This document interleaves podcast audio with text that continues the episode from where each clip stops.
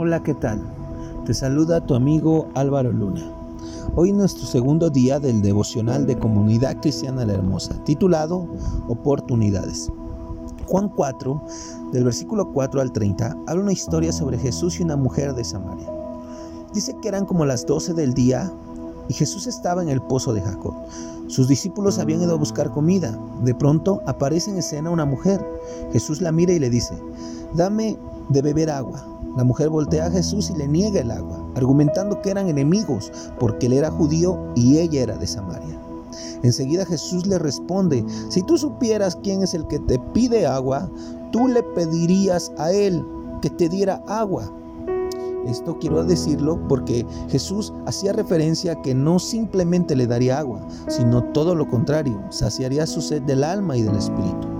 Jesús continuó, porque el que bebe de esta agua volverá a tener sed, pero el que beba del agua que yo le daré, será en él un manantial que brotará vida eterna.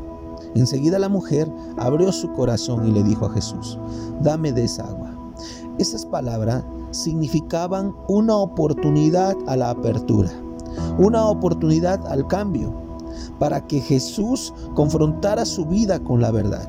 Jesús le dijo, tráeme a tu esposo. Enseguida, el semblante de la mujer se tornó diferente y contestó, no tengo esposo. Jesús la miró fijamente y le dijo, tienes razón, porque con cinco hombres has vivido y con el que vives no es tu esposo. ¡Wow! La mujer quedó congelada. Si algo sé, es que Jesús nunca nos culpa, nunca nos señala, nunca nos critica ni nos acusa. ¿Por qué? Porque eso es trabajo del enemigo. Entonces, ¿por qué Jesús desmanteló a esta mujer? ¿Sabes? Quiero decirte cuatro aspectos importantes. El primero de ellos, las mujeres hacían la tarea de abastecer el agua. Aspecto número dos, las mujeres comúnmente realizaban esa tarea aproximadamente como a las seis de la tarde cuando el sol caía. Luego, ¿por qué esa mujer llegaba a esa hora? ¿Sabes? Si ella llegaba a la hora como todas las mujeres llegaban, sería blanco de cuántas indirectas. 3. Un cántaro contenía entre 38 y 44 litros de agua.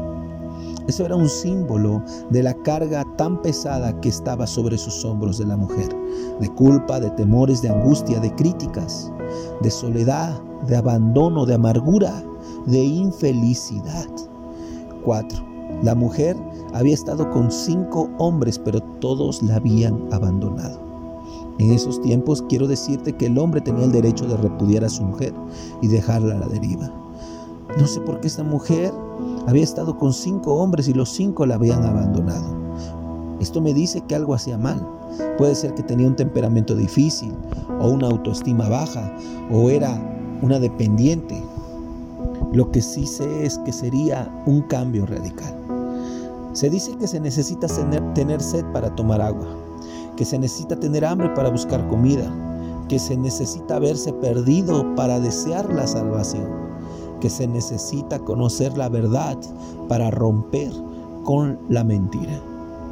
Hoy yo quiero hacerte tres preguntas importantes para que meditemos en nuestro corazón. La primera de ellas es, ¿qué estamos haciendo mal? ¿Qué estamos ocultando? ¿A qué debemos renunciar? Tú me puedes decir, Álvaro, ¿por qué me dices eso? Hondo, porque no debemos pagar algo que está pagado. Todos, absolutamente todos nuestros pecados fueron llevados a la cruz del Calvario y hoy tenemos descanso en aquel que pagó por nuestra vida. Mateo 11, 28 nos dice, vengan todos los que estén cansados y agobiados porque yo les daré descanso, dijo Jesús. Hoy quiero orar contigo e invitarte. Dios es bueno.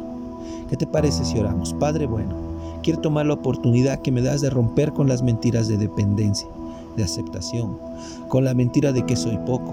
Creo que valgo mucho. Tú pagaste el precio de mi vida con tu sangre bendita y poderosa. Creo que soy tu hijo y no hay en mí condenación.